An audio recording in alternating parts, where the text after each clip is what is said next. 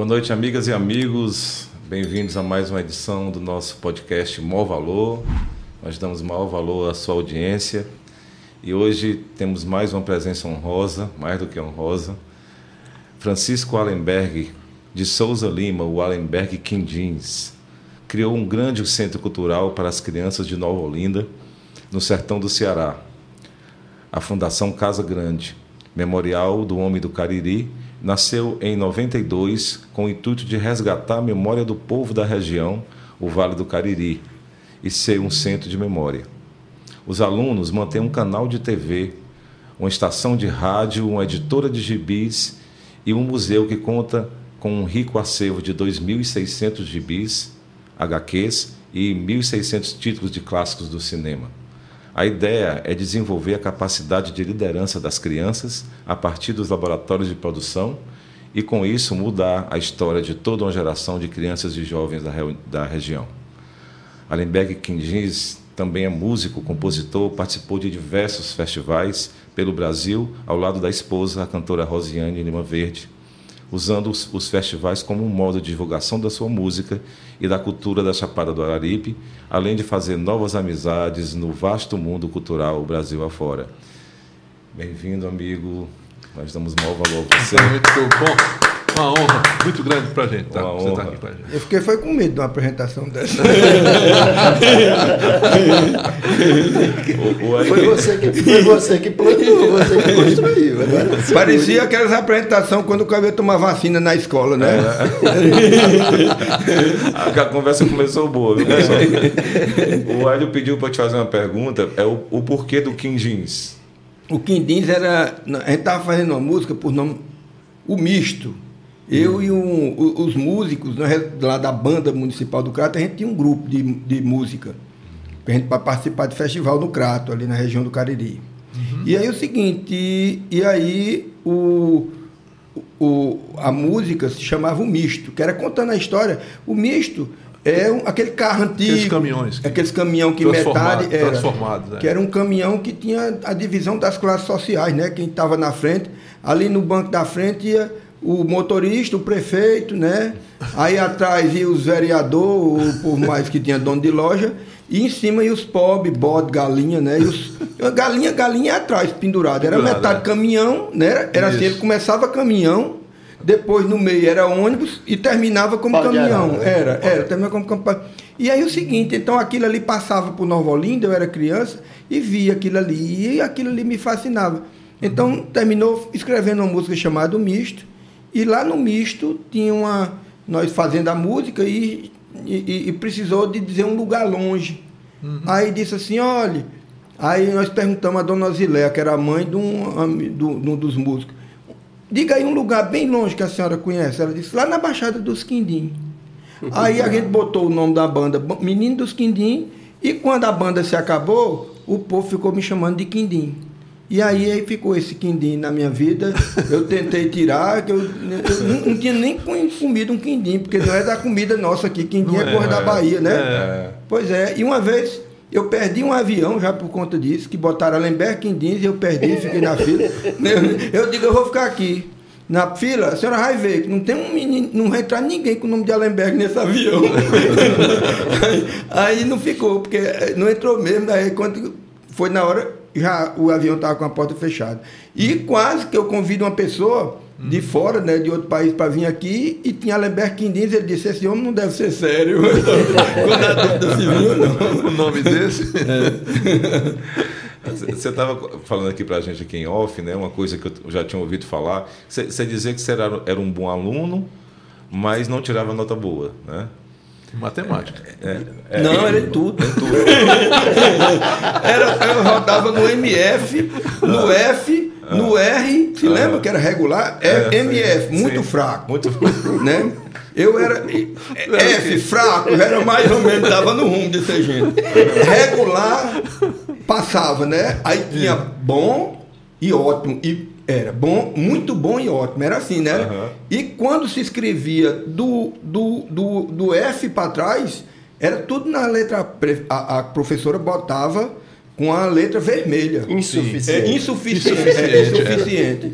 E eu e tinha antigamente o primeiro ano fraco e o primeiro ano forte. Você Era. lembra disso aí? Lembro. Eu fui reprovado quando eu fui de Nova Olinda, eu fui passei do primeiro ano fraco para o primeiro ano forte.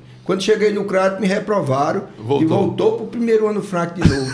eu tinha ano que eu passava assim de três anos, né? Na, na escola, para passar de um ano para outro. Por exemplo, no, na quinta série entrava o inglês.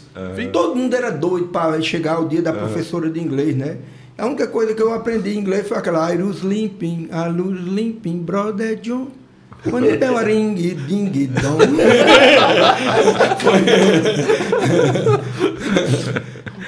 Pois né? é, como, é mas que a, você- es- como a escola era ou ainda é, totalmente fora do, do objetivo que seria o real, né? Mas a professora me adorava. Sim. E eu passava porque É- é eu por isso que era um bom aluno, né? Era, eu fazia, eu fazia festival, eu fazia jornal, essas coisas, então elas gostavam de mim. Aí então eu animava né, a Claro, classe, animava a escola, todo mundo gostava de mim. O povo me dava pesca para ver se eu passava. Era, passava, eu só tirei, você vai pegar meu boletim, a nota melhor que eu tirei em matemática foi R, porque tinha um, um- um- um amigo, colega meu, que, que dava pesca para mim, outro dava pesca, que sabia que eu não ia passar. É, a Então, pesca pra vamos nós- junto, né? É, é, a pesca Unidos quem- chegaremos lá. A pesca é a cola, né? O pessoal, o pessoal lá do, do Sudeste do Sul. Mas é foi cola. essa, essa, essa educação formal meio. Eu não vou nem dizer opressora, porque isso aí a gente vai entrar em outro É. campo mais, mais político, mas assim, muito, muito convencional, que lhe, incom- que lhe incomodou e, e- e fez você fazer uma nova proposta de, de educação para as crianças, que é onde elas mesmas escolhem.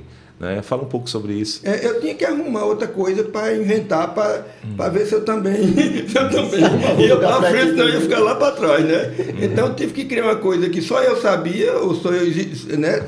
Que eu, só eu tinha, né? Assim, sabia, porque é o seguinte, porque por- a escola nunca foi meu forte. Eu, eu, eu, terminei meus estudos na oitava série, né? Então meus estudos foram eu só fui até a oitava série, porque, é, porque eu não conseguia. Eu, mas Começa assim, né? Estudo Começa formal, assim, né? Estudo formal. Meu pai, ele dizia que é o seguinte, que o conhecimento estava nas entrelinhas.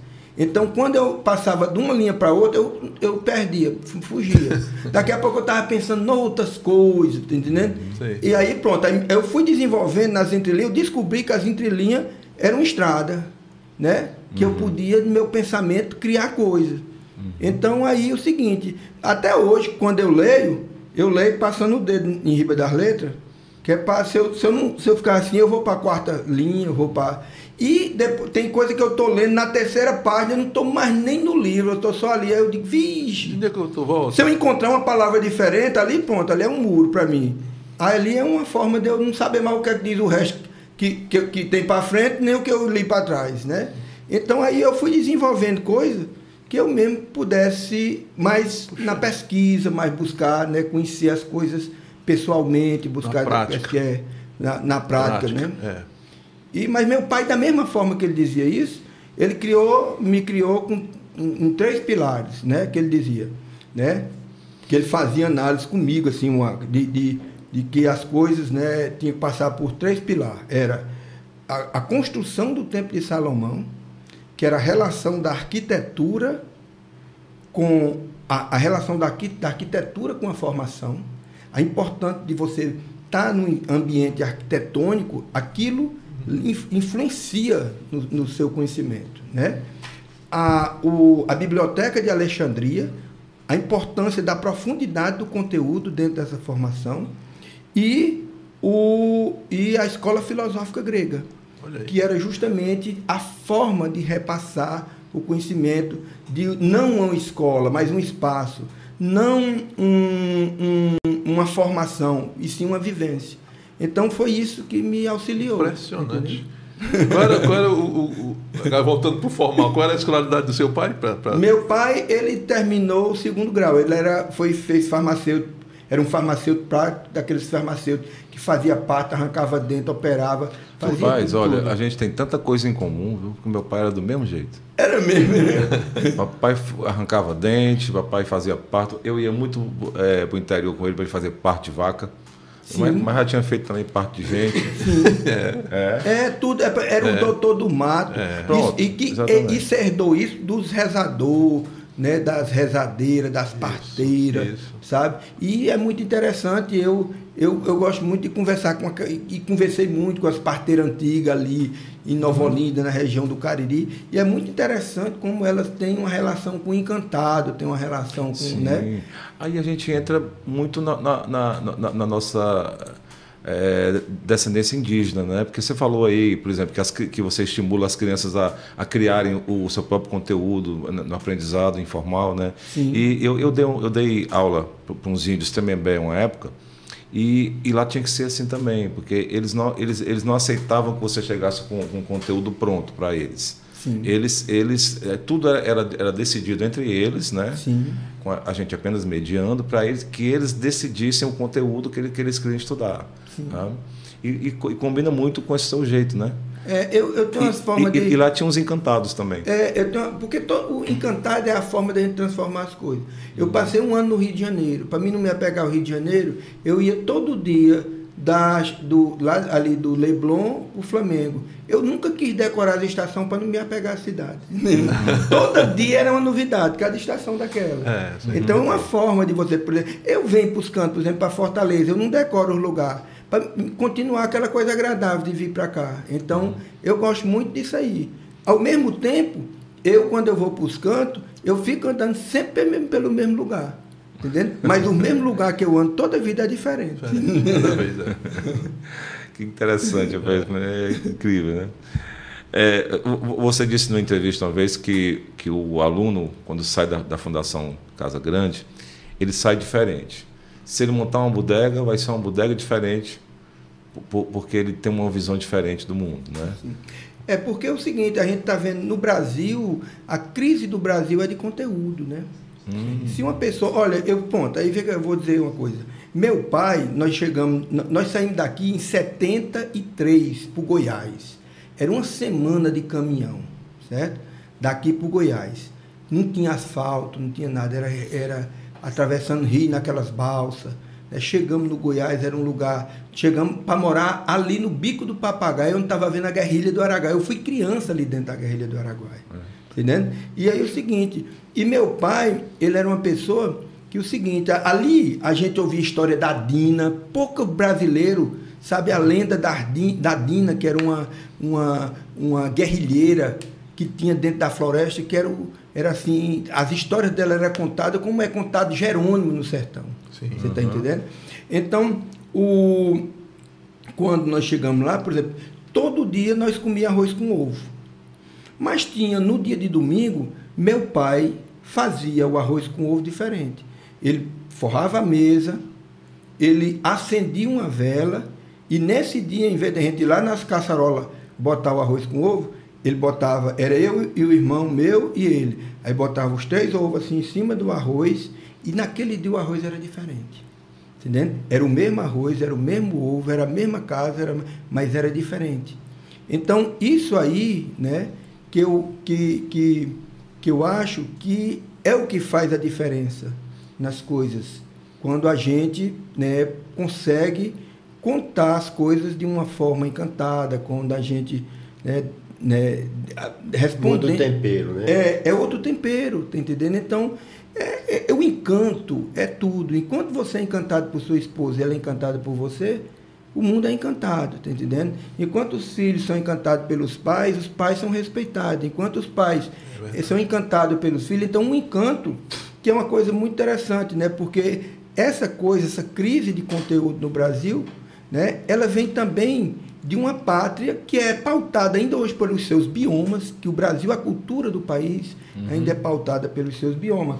Mas nós temos uma coisa que é o seguinte: eh, as florestas estão saindo de cima da terra, né? E com isso que as florestas, o dos encantos vem das florestas. Então, o tá fugindo de cima da terra as florestas. E a pureza das crianças.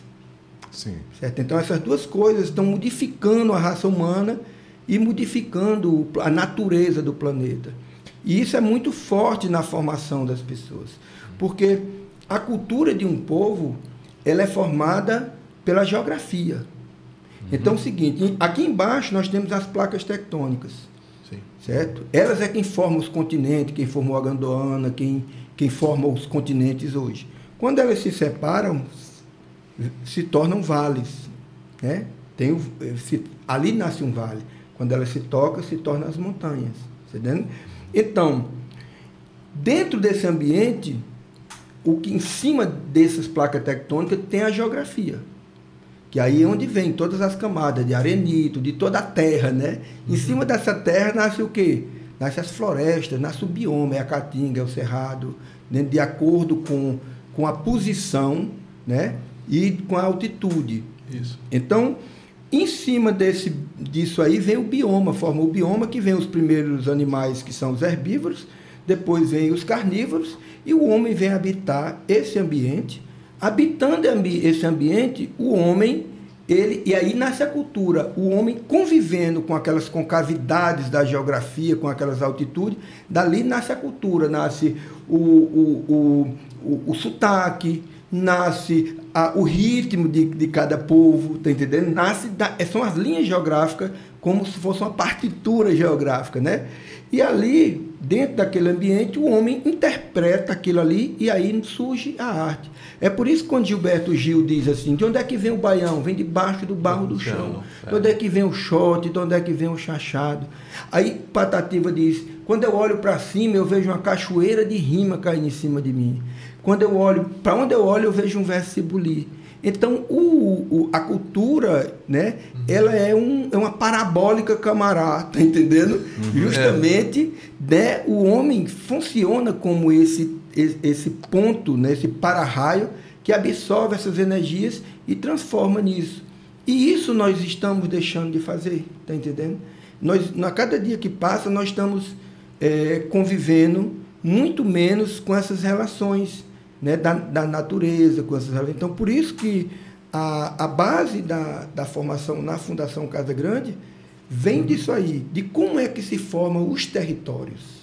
Entendi. De como é que formam os territórios. Né? Essa leitura a gente nunca pode perder de vista.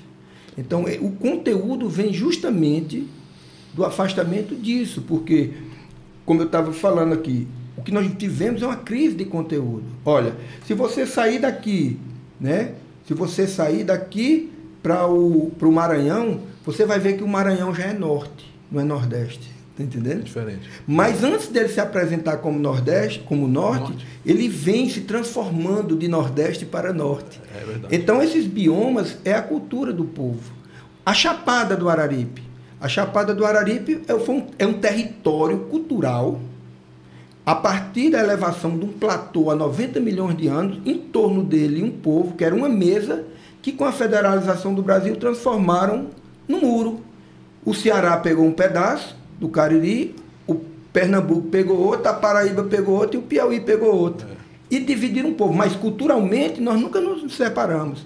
É tanto que você tem do outro lado Luiz Gonzaga interpretando a triste partida que, que, que, que o, Patativa. o, Patativa. fez e que mais na frente, ainda dentro dos veios dos rios que sai no, no Riacho do Machado, nesses que você vai ter em Iguatu, Humberto Teixeira. Poxa. Você está entendendo? É. Culturalmente, nós não... O, o, o, sotaque também, né? O, o sotaque. é igual, né? É, é o é sotaque. Uhum. O que, é, o que é, quem é responsável pelo sotaque? É a geografia sonora. É a paisagem sonora. Né? Da geografia sonora nasce a paisagem sonora. As pessoas deixaram de escutar isso aí. Né? Então é muito importante isso Mas, aí. Eu, você falou uma vez que a, o Ministério da Cultura hoje em dia é a televisão, né? E a televisão está tratando de unificar, né? É, é, inclusive o sotaque, né? Sim. Até os repórteres nacionais agora eles não podem ter mais nenhum sotaque, né? Tem que ser um Sim. sotaque neutro, né? Sim. E aí você hoje inclui também a, a, a internet, o, essas redes sociais que estão, é, além de estar tá desviando o povo do que é interessante, do que é importante, também está tá tentando unificar as pessoas. Eu, eu disse duas coisas, né? Como, como diz Raul Seixas, agora eu digo o oposto do que eu disse antes, né? E uma vez eu estava jantando com o Gil e ele disse assim, a pessoa chegou falando da política de artesanato da, do ministério dele, que ele pensava dessa forma e essa outra pessoa disse, eu penso de outra forma. Ele disse, as coisas são no mínimo dois. Eu achei aquilo muito legal. Entendeu? Então é o seguinte, quando acabou o Ministério da Cultura, né? Isso. Quando acabou o Ministério da Por que, é que eu disse que o Ministério da Cultura era a televisão? Porque você anda na beira dos rios do Pará e você vê essa cultura de massa, tá entendendo? Aplicada naquele ali. Uma vez eu estava na, na beira do Rio Tocantins, certo? E o que estava tocando ali daquela parafernália de poluição sonora era tudo influências e má influências que quando teve um momento que parou tudo, aquelas barracas, porque ia ter uma apresentação de um artista local. Entra um artista local e começa a tocar o violão, toda aquela paisagem se apareceu novamente, que estava em volta. Tá entendendo? É. Então, isso aí. Ah, aí eu digo assim que o Ministério da Cultura somos nós. Quando acabou o Ministério da Cultura, eu disse, por quê? Porque quando um ministro quis né, fazer do país um país cultural ou ter um Ministério da Cultura nesse país, teve que vir a nós. Está entendendo? Né? Vinha a nós ao vosso rei, como diz. É. Teve que, ao invés de inaugurar, apoiar quem já fazia em cada ponto do Os Brasil. pontos de cultura. Sendo que foi a história dos pontos de cultura, porque aquela ideia do ponto de cultura é do IN, né? Isso. É, então o Gil, ele, ele percebeu que é como a acupuntura. Se ele, né, uhum. enfiasse uma agulha em cada ponto do Brasil, aquilo ali ia trazer uma força re, é, é, energética e que está né? toda ligada no, nos, bi, nos biomas, que está ligada aos territórios. Eu, quando eu vou para um canto, eu não quero conversa com o eu quero conversa primeiro com o território, entender a geografia daquele lugar. Né? Se você imaginar, né, que eu estava conversando aqui com o Hélio na vinda, né, que quando é, é, é, a, o bairro da Aldeota vem, né, da população de índios que sai do rio Ceará e vem para a nascente do Pajeú, aí você vai entender o que é aldeia aldeota, e você vai entender o que é terral. Tá entendendo? Uhum. Você está compreendendo? Uhum. Então, isso é, é, é, muito interessante isso aí. A gente a gente está perdendo isso aí, né? Essa sensibilidade poética, né? Porque a poesia não é só fazer poesia, a poesia é enxergar a poesia, né? É em, em tudo, né? A partir de que você me encontra e que você vê em mim, né? Uma pessoa, né? Interessante que vê uma, que tem um respeito, tem uma admiração e eu vejo em você também, isso é amizade para mais de 100. Alemberg, estou aqui me lembrando umas coisas assim, rapaz, está vindo umas coisas aqui na minha cabeça. Eu, eu, eu te conheço há, há, quase. A gente se conhece há quase 40 anos, né? Sim. E naquele tempo, naquele tempo de, jo, de juventude, tu com aquela coisa do violão, cabeludo, tu e Rosiane, andando mundo afora aí nesses festivais. Mas naquele tempo tu já tinha essas coisas, essa defesa intransigente, entre aspas, assim, dos, dos teus valores, dos costumes, da tua cultura, da, do, do, nosso jeito, né? Da, do jeito. Depois de muito tempo, mais adiante, nas minhas andanças, foi que eu fui me, me encontrar com o Ariano Suassuna e ver como era que ele também defendia a tribo dele, defendia a cultura, os costumes e tal, essa coisa. E hoje eu faço, fazendo um paralelo assim, eu vejo que vocês, parece que assim, vocês tinham um pacto assim, de vocês dois defenderem isso aí. Você tinha alguma, você acompanhava alguma coisa, você sabia da história de Ariano, você acompanhava alguma coisa dele? Que lhe, que lhe inspirasse ou, ou foi uma coisa de uma coisa da, da sua caminhada mesmo assim que que, que surgiu isso? Não, assim, como ele estava falando de, de Patativa, que ele nas observações ele via os versos, ele foi foi na sua caminhada que você observou que que tinha que existir isso? É, quando eu tinha cinco anos, eu tive um sonho. Eu era menino, sonhei e minha mãe Fui lá e minha mãe pediu um dinheiro. Era um dia de feira em Nova Olinda. E eu fui pedir um dinheiro para tirar uma foto com um fotógrafo que tinha numa calçada daquela lambilã para ficar marcado o dia que eu tive aquele som. Certo? Desde esse dia eu nunca mais saí dele. Tá entendendo? oh, então, uma coisa, tá entendendo assim, eu as pessoas falavam muito, né, dessa coisa de Ariano, né, para mim. Eu nunca quis conhecer Ariano. Eu tive, Dona Violeta me levou na casa de Ariano, e cheguei lá, ele não estava. Ele teve no Cariri, né? Eu nunca assisti coisa dele. Por quê? Porque é justamente isso. Não é que eu, eu, eu, eu, Mas é assim. é para justamente isso que você está dizendo, né? A terra deu, né? E a terra dá. Tem até uma música, né? É. A terra deu e a terra dá, né? é. né? Que, que tem uma é. música de um, de um grupo de meninas que é. canta essa coisa. É. Então, eu acho é que assim, é que essas coisas, né? Quando Patativa diz, aonde eu olho eu vejo um verso Cibuli, é porque cada verso desse é um lampejo. Assim como são versos, são pessoas. Né? Então eu acho que as coisas, elas, é, elas a terra dá mesmo. Né? Nós somos filhos dessa terra, nós somos filhos dessa natureza. Então, são coisas que a gente. Né, não, não, eu, eu nunca quis, porque é o seguinte, porque no dia que eu quisesse, que eu, que eu, que eu fosse fazer isso, né, as pessoas talvez achassem que eu tivesse me influenciado com ele, mas também não tem nada é, não, não, não, tem, tem, né? não, tem. Eu não tenho tendência, se eu tivesse alguma influência dele, seria uma boa influência, porque é, Ariano, para mim, é um brasileiro. Né? A coisa mais bonita que uma pessoa disse para mim foi duas coisas. Quando chegou na Casa Grande, a pessoa olhou e disse: Parece que vocês fazem aqui as coisas como quem faz para Deus. Uhum. E uma pessoa chegou para mim e disse para mim: Alenberg, você é um brasileiro.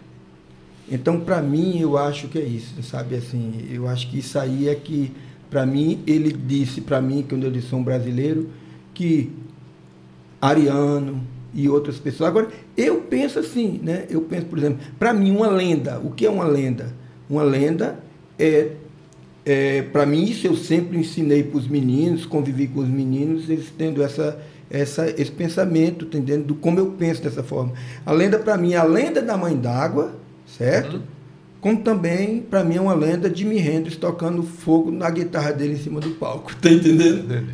Então, eu nunca me me radicalizei em relação isso aqui é nosso e que não pode ser isso, se você fizer isso, você é um traidor, se você... Está entendendo? É. Não. A, a, a Rabeca, que se diz ser tão nordestina, pode representar a guitarra chegando é. na época do, nós, dos índios aqui, né? É. Até, uma... até para não cair em contradição mais tarde, né?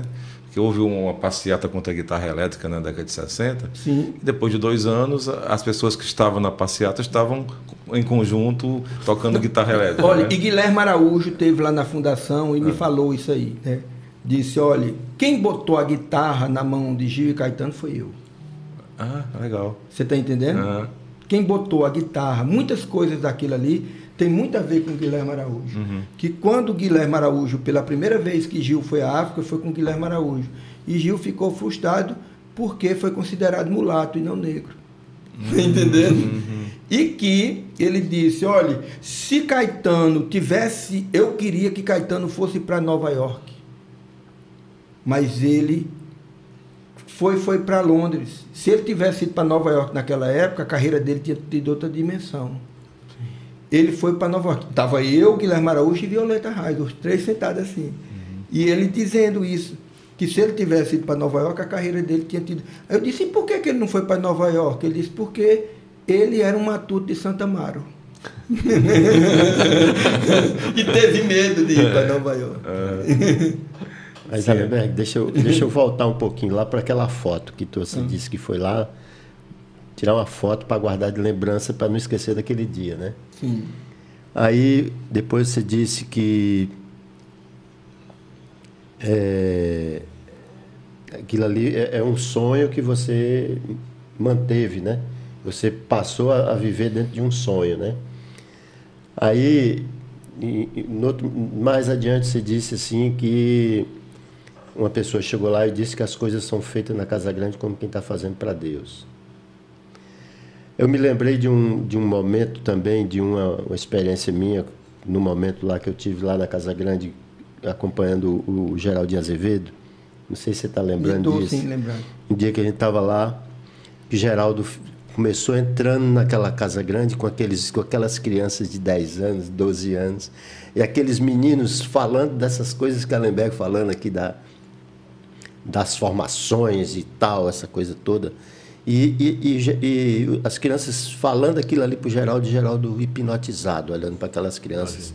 Como aquelas crianças tinham pro, propriedade do que estavam falando. Assim, eles, e, e, era um lugar ainda muito simples naquele Sim. tempo, ainda estava bem no início, assim, ainda estava coisa ainda estava bem simples assim. E E teve uma, mas já tinha, já estava o, o, o teatrinho, já tinha construído o teatro lá e tal. E Geraldo, quando ele entrou naquele teatro assim, ele já tinha passado pela rádio, já tinha passado pela, pela biblioteca, pela, pelas escolas lá, de, aquelas salas que ensinava tecnologias e tal. Quando ele, quando ele chegou lá no teatro, que ele viu aquele teatro assim, Geraldo ficou. Eu notava claramente que ele estava hipnotizado com tudo aquilo ali. E ele pediu um violão, tu lembra? Sim. Subiu no palco e cantou pela primeira vez uma música que ele tinha composto recentemente. Aquela... E, e teve uma coisa quando você levou o Belchior, que ele subiu no palco, fez um show só para nós, como se fosse para não sei quantas pessoas tá gravado isso lá. Entendendo? É. Belchior voltando, voltando ao nosso. Belchior voltando todos, é, todas agora, as... sim, agora tem uma coisa, ele aí, que você está falando, e me veio aqui, que eu não quero perder isso, tá. né?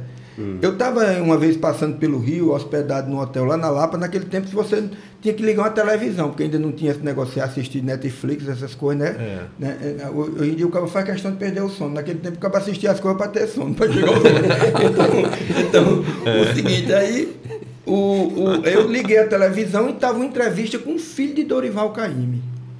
E ele morava nos Estados Unidos porque ele estava dizendo que o mercado musical do Brasil não consumia, não, não, pagava ele, não pagava as contas dele com, se for viver aqui no Brasil. E ele começou a dizer que na casa dele, quem é que andava na casa dele, querido? Ele começou a dizer, ó, Tom Jobim, Jorge Amado, as conversas que ele participou como criança, ouvindo aquelas conversas ali.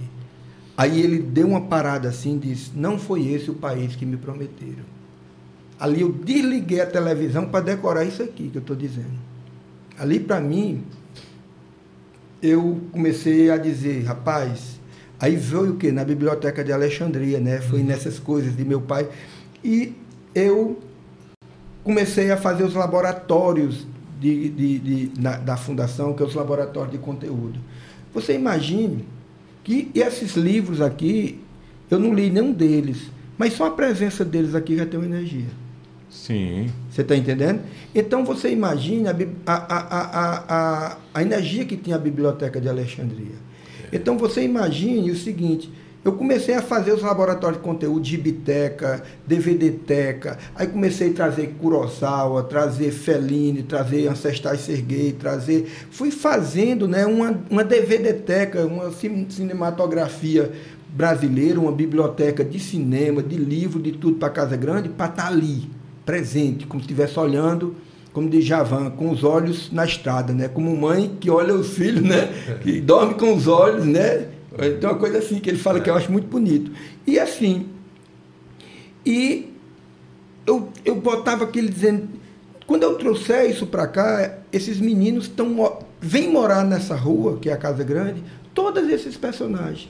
No dia que um menino daquele quiser tirar um livro daquele ler, aquele aquele espírito baixo. Está entendendo ali? Então é muito importante isso, a gente ter espaços de conteúdo, e volto mais uma vez, para dizer que o problema do Brasil é essa crise de conteúdo que nós temos que começar a partir do barro do chão.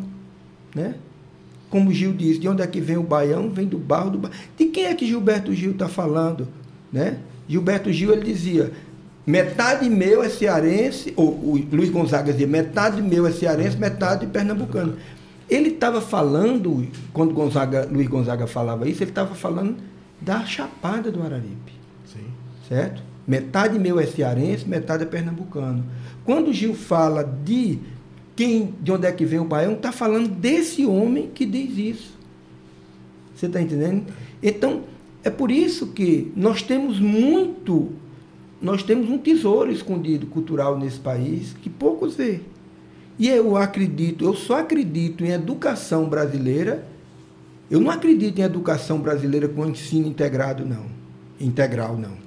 Eu, eu acredito em ensino integrado. Integrado com o território. Esse papo de educação integral, aí é para eleger deputado, esse papo de educação integral é para tirar, para botar menino dentro da escola porque rola grana, certo? Porque o que nós temos que fazer é tirar o menino da escola para conhecer as mães d'água, os buqueirões, os caldeirões, conhecer a geografia cultural desse país. O, só no, no Cariri são 150 sítios arqueológicos com pintura rupestre. Isso tem que estar tá incluso na educação, não pode ficar o dia todo um menino trancado na escola, não. Se nós não formos atrás disso aí, ficar trancado na escola, com a foto da pintura, ou como. Porque só nos rios, nos rios do, do, do povo ameríndio brasileiro, tinha três pontos. A cama da mãe d'água, né, que são os caldeirões, as mães d'água e os buqueirões. São três sítios mitológicos importantes na cultura do povo brasileiro, certo? Aí nos vales tem os, os castelos encantados, as cidades encantadas. Isso é que define o território de um povo, e o que define a, a, cultura de um povo é a mitologia, porque a mitologia era como quem fosse um frise que conservava histórias. Quando, da oralidade, porque com, eles não escreviam. Certo? E, e o interessante que eu estou achando que você está falando aí é que essa matéria curricular que você está, é, que você está falando agora aí não precisaria de prova para a pessoa tirar nota 10, nem 9, nem 8. Era só a vivência, né? Eu estava na Mãe d'Água esses dias, lá em Nova Olinda tem uma Mãe d'Água. Coisa mais linda do mundo. O que é uma Mãe d'Água? Quando você vai ver, é um afloramento do período Cretáceo na superfície, formado a 250 milhões, aquelas pedras que elas afloram. E ali juntam água a vida todinha. Por juntar água em época de seca e de tudo, Aí aquele lugar é sagrado, porque é dali onde vem a vida. Uma das mães d'água mais lindas do, do, do Ceará está em Quixeramobim. Entendendo? Isso precisa virar escola. Uhum. Agora você pega um menino, tranca o tempo todo na escola para ver uma foto da mãe d'água. Você está entendendo? Sem ver, sem sentir o. Sem ir lá e a mãe d'água e a mãe d'água sendo jogada esgoto dentro e se transformando no lixo com, com aquilo ali. Você está entendendo? Vão para lá com esse papo de educação integral para outro, não para mim. Está entendendo? Educação integral para quê? Vamos defender é, educação integrada. Integrada ao meio ambiente, integrada ao território, integrada à geologia, integrada à poesia, certo? Integrado à cultura de cada lugar, os mestres que nascem naqueles terreiros, está entendendo? Escola tem que ser casa de mestre, é por isso que a gente lá, esse projeto que a gente está fazendo junto com o SESC, que são os museus orgânicos na casa dos mestres, né? A gente tem que começar a pensar isso. Uma vez eu vi assim, né? Rapaz, me diga aí qual é uma música. Um, um, uma pessoa disse, me diga uma música nova de Ednardo. Aí eu de sacanagem eu disse, é Pavão Misterioso. Ah, não, Pavão Misterioso. Eu digo, sempre que você escutar meu bem querer, Pavão Misterioso, ele é novo. Você está entendendo? Música é como pontos culturais geológicos. Eles nunca ficam, eles nunca ficam velhos, eles estão sempre lá, entendeu essa coisa. Então, nós temos que, né, nós temos que pensar em educação sem pensar pelo esse lado financeiro. Entendeu? Porque está virando educação de estatística. Sim. Então nós temos que pensar nisso urgente, né? Nós temos que saber de que ponto, para se formar a aldeota, saiu lá do Rio Ceará e onde é que está, onde foi que virou esgoto a nascente do, do, do, do, do Riacho Pajeú. É. Você está entendendo? Isso é super importante. O que é isso aí? Não, isso aí eu estou mostrando para o Marcílio. Ah, é, é, ainda sobre a foto. A gente não vai sair da foto agora, deixa, não. Deixa no canal dele. A, a, a foto você, você ainda tem? Essa foto eu tirei, está na, tá na entrada. Quando você entra na Casa Grande, está na sala do coração de Jesus. Uhum. Né? Tá ali, a, tem uma foto minha com 5 anos e Rosiane com 5 anos. Na mesma época ela bateu uma foto. Você nasceu na no mesma época. Dia. Nós nascemos no mesmo dia, no mesmo ano. Eu sou mais velho que Rosiane poucas horas. Eu, né, eu, eu, eu, eu, nós casamos no mesmo dia. Né? É claro, né? um com o outro. Né? É. então... Mas deixa eu te dizer, aí é, é por isso que você revelou uma vez que você não teve as fases né? da adolescência, juventude, você vive a mesma fase desde os 5 anos de idade, é isso? Eu vivo porque é o seguinte, porque Deus criou o mundo Em um dia, até hoje ainda não acabou esse dia. Você está entendendo? Esse negócio de Deus fez o mundo em sete dias, isso é outra balela. Né? O Deus fez o mundo num dia. Ainda hoje é o mesmo dia que ele criou. Você está compreendendo? Uhum. É, é porque o mundo roda, anoitece, amanhece, tudo, mas é o mesmo dia. Então é o seguinte, isso é que é para mim a compreensão do tempo. Você está entendendo? Então essas coisas elas são muito importantes para que a gente possa é, viver dentro dessa mágica, tá entendendo? Que é a vida, né? Então para mim eu eu para mim ainda eu penso como eu quando eu era criança e eu não quero deixar de pensar jamais. Quando a Rosiane fez a passagem agora recentemente, né, que ela morreu há seis anos atrás, para mim foi uma tacada muito grande, porque a primeira coisa que eu senti foi como. Se lembra de Perdido no Espaço, que quando eles iam dormir, ligava o campo de força, né? Aí qualquer coisa que atravessava o campo de força fazia perigo, É. perigo, né? era? Porque chama. Pois eu me senti ali, eu me senti perdido no espaço. Então, pela primeira vez, eu via as pessoas tocar em mim. Eu não eu, eu, eu, eu, sentia as pessoas tocar em mim. E eu não sentia isso. Tá entendendo? Eu não sentia isso por quê? Porque eu tinha um campo de força em torno de mim. E é tão interessante, Marcílio que- e Hélio, que quando você chega nos mestres da cultura popular, eles são chamados de brincantes por quê? Porque eles guardam a criança deles dentro dele. É por isso que eles brincam. Ele não fala assim, vamos fazer uma arte, não, ele chama, vamos brincar, vamos fazer uma brincadeira, né? Hoje nós vamos brincar na casa de fulano. E quem é responsável por essa gerência desse campo de força, daquele coração? E aí, mais uma vez, a gente vai para a música do Gil, né? Que no coração do menino. Olha só, olha só onde ele vai, né? Que o mestre, né? Que ele diz de onde é que vem o baião e tal, e que isso aí que chote, chachado, no coração do menino. Certo? Que menino? Luiz Lula Gonzaga, que nunca deixou de ser menino, né? Uma vez perguntaram a Luiz Gonzaga, o que é que você faz da vida? Ele disse, eu, eu durmo, como e minto. então, veja só. Então, quem é a gerente dessa brincadeira, na realidade, desse brincante? São as mulheres dos mestres. Prestem atenção às mulheres do mestre. Por isso que quando a gente fez os museus orgânicos e está fazendo, a gente está encontrando essas gerentes. Essas zeladoras, né? Da, do terreiro, da brincadeira. Isso, isso o Brasil não pode perder, porque a grandeza do Brasil está aí, né? Nós perdemos isso no futebol, que era futebol era de campinho, hoje é escola. Ninguém, nem um menino mais corre no Maracanã, todo menino só corre no Camp Nou, né? Só no Camp Nou. Então, né? Eu tô, sou torcedor do Icasa, tá entendendo? Lá no. E as pessoas dizem, mas rapaz, mas o Icasa não está em série nenhuma. Eu digo, por isso, porque eu torço um time fora de série.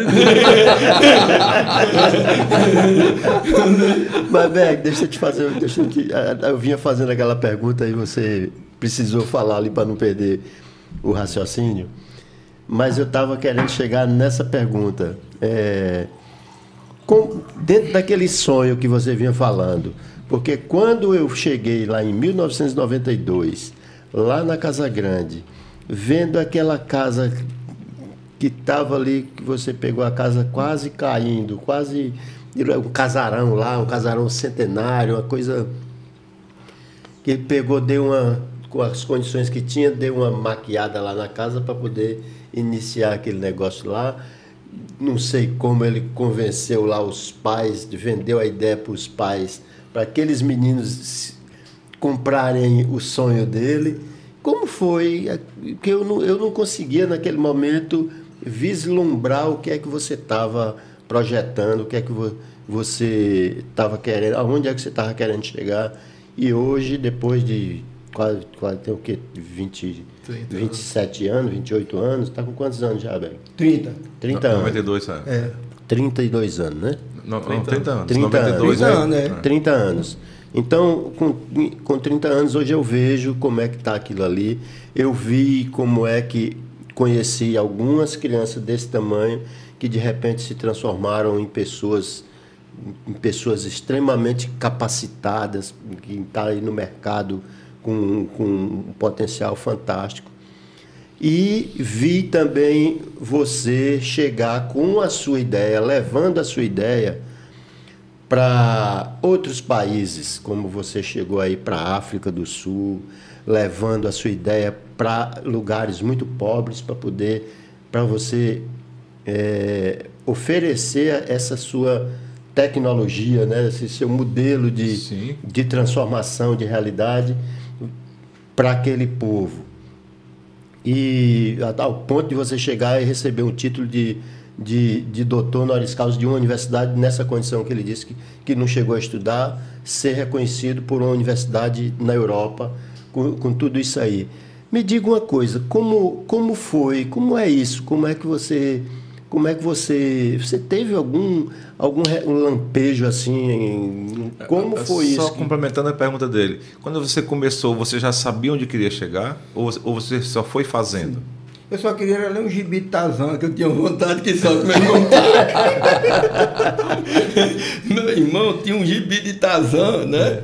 E tinha um gibi de Tex. Quem, é. Acho que acho que é quem, quem algumas pessoas estão. Tex. Tem uma coleção de Tex, tem uma coleção de Cara, Tex. eu sou fã. Na realidade, eu era fã, era de Ken Park, que a, a, a, a na época é, a editora Del Vecchio lançou, uhum. Tex lançou lançou o Ken Park, uhum. mas meu irmão não deixava eu ler Tex. Eu era doido para ler Tex, lia Ken Park, porque meu irmão era assim, se eu torcesse um time, ele tinha que torcer outro. Não podia torcer o mesmo time dele, não, se ele não me dava, se ele me batia, né, da rapisa. Então, para ter com quem discutir, é. porque ele gostava de brigar. Então é o seguinte. então, é o seguinte, ele gostava de Tex e eu coisa. Na realidade, né? É, e tinha um gibi que saiu capa duro da Ebal de Tazan, a cor mais linda do mundo, né? E o seguinte, e tu já pensou, se eu não tivesse feito uma gibiteca, eu nunca tinha lido aquele gibi. Né? Tá entendendo? Hoje eu leio aquele gibi, tá lá guardado, né? Tem pessoa que diz assim, oh, eu sei o que é que você estava querendo. Eu digo, eu, você, eu digo que você sabe o que ele estava querendo, se você descobrir qual foi o gibi que me levou a montar essa gibiteca. Né?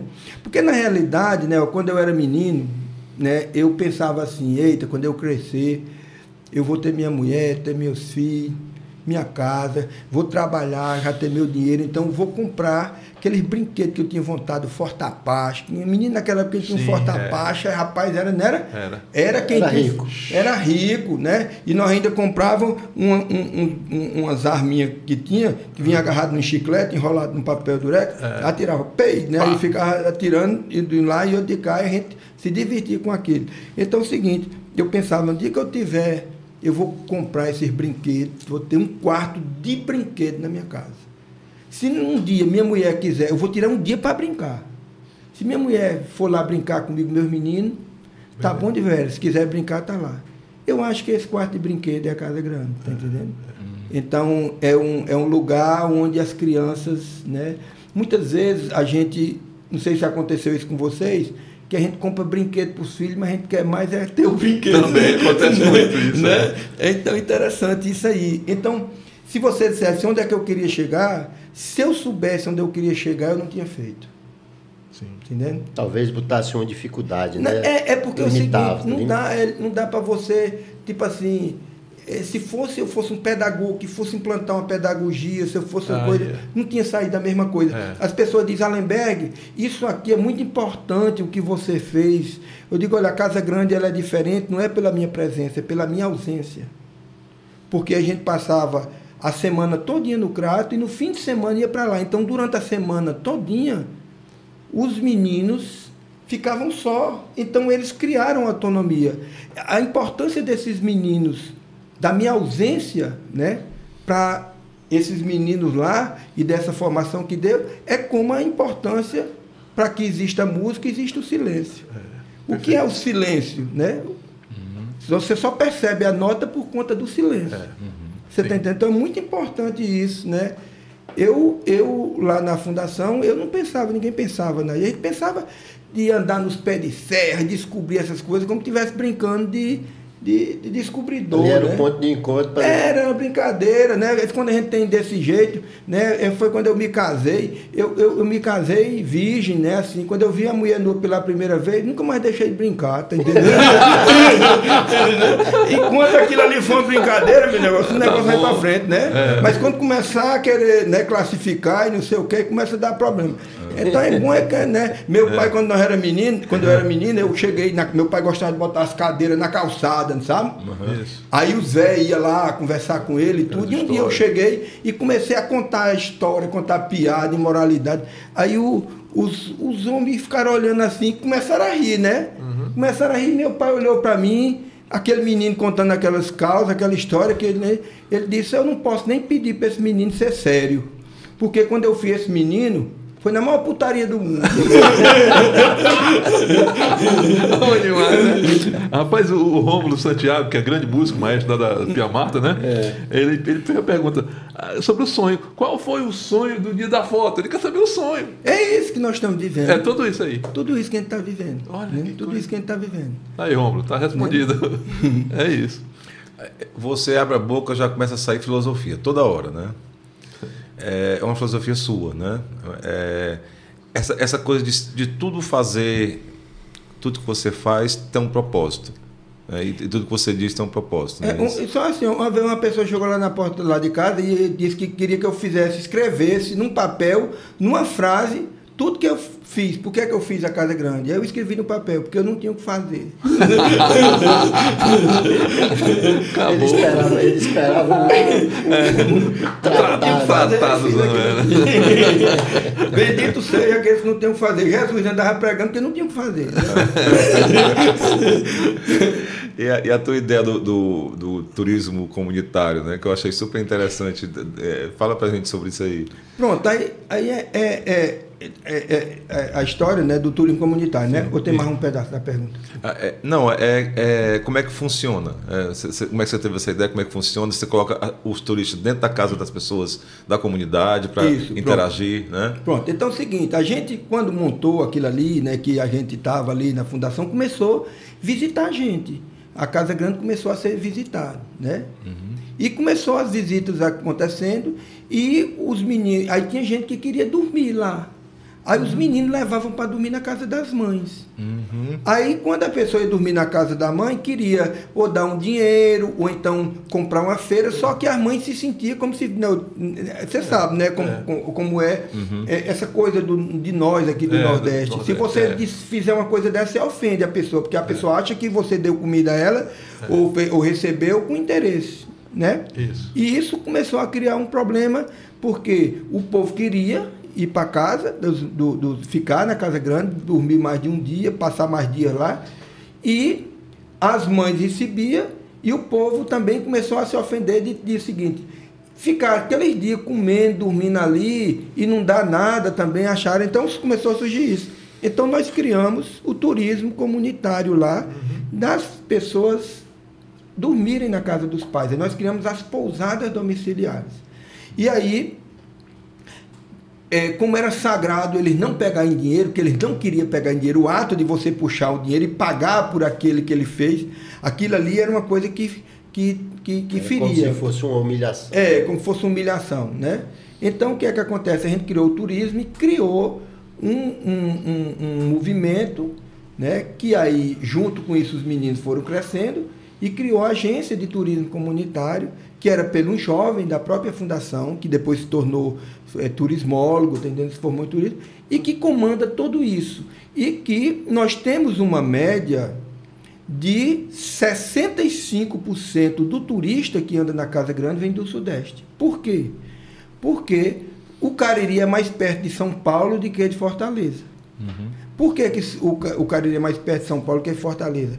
Nós temos cinco voos diários para São Paulo. Nós temos sem voo para Fortaleza.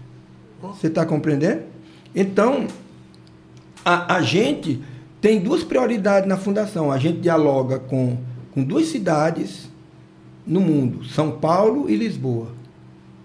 Lisboa é importante por quê? Porque Lisboa tá, trouxe uma coisa histórica para nós. Nós estamos falando de pré-história. Com quem foi que esse homem da pré-história se encontrou?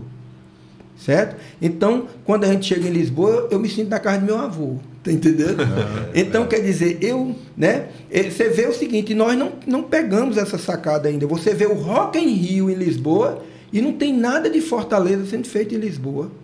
Como também não tem nada de Lisboa sendo feito em Fortaleza. Lisboa é você pisar na Europa com a língua, a nossa língua aqui, né? né? Então, o que é que acontece? O, então, e São Paulo são Paulo é Tóquio, São Paulo é Nova York, São Paulo é isso, tá entendendo? Então, isso é muito importante. Então, por isso que nós trabalhamos dois destinos a nível de turismo. São Paulo e trabalhamos no Sudeste e trabalhamos o, o- o- o Lisboa a partir da a partir da, da- da- da- quer dizer, a Europa a partir de Lisboa. Então, o turismo comunitário hoje na Fundação, nós temos uma visitação de 50 a 70 mil turistas em Nova Olinda por ano. Ma- Mas é, é, existe uma troca de, é, de cultura, uma aculturação. É, você, você- cita isso, né? Que as pessoas dormindo na casa, na pousada né, comunitária, elas, elas acabam aprendendo e também deixando a experiência. É, né? por exemplo, quando a gente começou essa experiência, você tinha pai alcoólatra, você tinha pai que batia na mãe, você tinha situações sociais que quando Sim. começou a receber pessoas, ah, os pais foram se envergonhando daquilo. Aí, a- aí o, o- o- uma Deixava pessoa. para bater depois, É, esqueci. Depois ir embora. Aí o que é que começou? Deixou de existir o, o alcoolismo dentro de casa, Ah, certo? Porque recebia visita e você sabe que o nordestino, quando ele recebe visita, ele dá o melhor que pode, É, né? aham, isso. né? Aham. E o Claro. seguinte, e começou a existir uma transformação dentro da casa. E isso aí, é, os, o, o, os, por exemplo, um, um turista dizia para a mãe, né, elogiando a comida que a mãe fazia. O marido dizia, faz quantos anos que eu não elogio a comida de minha esposa? Você está compreendendo? Então começou a surgir uma coisa muito legal nas casas, e ao mesmo tempo essas pessoas chegaram ensinando fotografia, filmar, tocar. E esses meninos foram aprendendo isso aí, você está entendendo? Então, turismo comunitário é uma coisa que não traz riqueza, traz nobreza. Entendendo? Que é muito mais importante do que a riqueza. Você Dentro ser aí. nobre, tá entendendo? Você ser nobre, você ter né, a nobreza daquilo que você é. Isso é muito importante, que muitas vezes as pessoas dizem assim, fulano não tem grandeza, né? uhum. Então, É. você encontra pessoas com posse sem nobreza. verdade. Mas você encontra matuto dentro do mato que ele é nobre, porque ele, é, Patativa era um homem nobre. Uhum. As pessoas chegavam lá, via Patativa comendo é, arroz com farinha, feijão e um toicinho, aí achava que Patativa estava passando fome. né? Não era. Era a alimentação dele. É, ele... Pai da Diva era, era de uma nobreza. Uma vez eu vi uma coisa muito interessante, né? Isso aí não tem escrito em canto nenhum, isso aí, porque nós, quando o Patativa eh, foi financiado aquele disco do Beck, se lembra, um que tinha a capa azul, ou a Verde, capa verde, verde, né? é. Então, um repórter foi daqui do Beck para entrevistar a Patativa porque ele tinha recebido um cheque de não sei quantos por aquilo ali. E aí, Patativa, quando ele não, quando ele não queria conversar, ele se fazia de moco, fazia de cego. Aí começava a recitar, aí tome recitar, e nós lá acaba com um gravador para gravar de Patativa, agradecendo o Beck por aquilo ali, que era para ele levar e divulgar a voz de Patativa, agradecendo. Aí chegou um momento que o, o, a- o rapaz lá, que foi, perdeu a paciência e disse, Patativa, eu quero que você diga aqui, eu quero que você diga aqui, agradecendo aqui o Beck pelo cheque que o Beck, que o, che- o, o- Beck lhe deu. Ele disse, meu filho, com cheque ou sem cheque, eu não sei se o Beck está me engrandecendo ou eu engrandecendo o Beck. Acabou-se ali, você está entendendo? O cabo não pode nem usar uma É, coisa ele não dessa. pode. Ah, mas o que foi que ele disse? Sabe, né? sabe demais. Ele falou ali do valor dele Uhum. para aquela pessoa, né? Que a nobreza que, É, que- do, do, que- do entendendo? sertanejo, do. É demais, demais mesmo.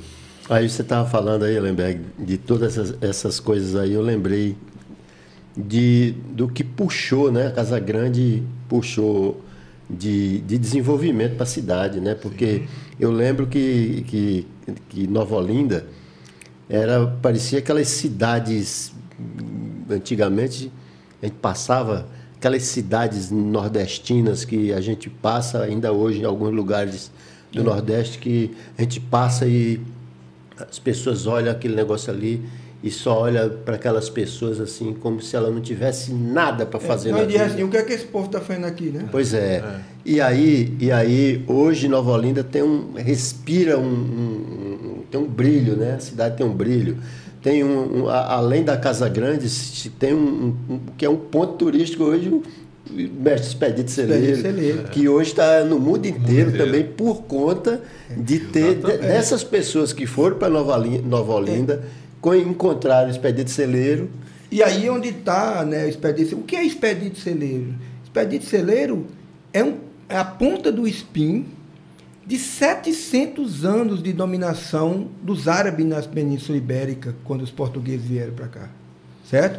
E que esse homem né, traz nos seus arabescos, traz o quê? Traz foi influenciado o ciclo do couro no Nordeste, que aí vem o vaqueiro, toda a arte aqui, Isso. e que essa, esses arabescos, essa cultura árabe, né, influencia a música. A primeira fusão musical que houve foi os índios com os árabes, que foi que nasceu o aboio, certo?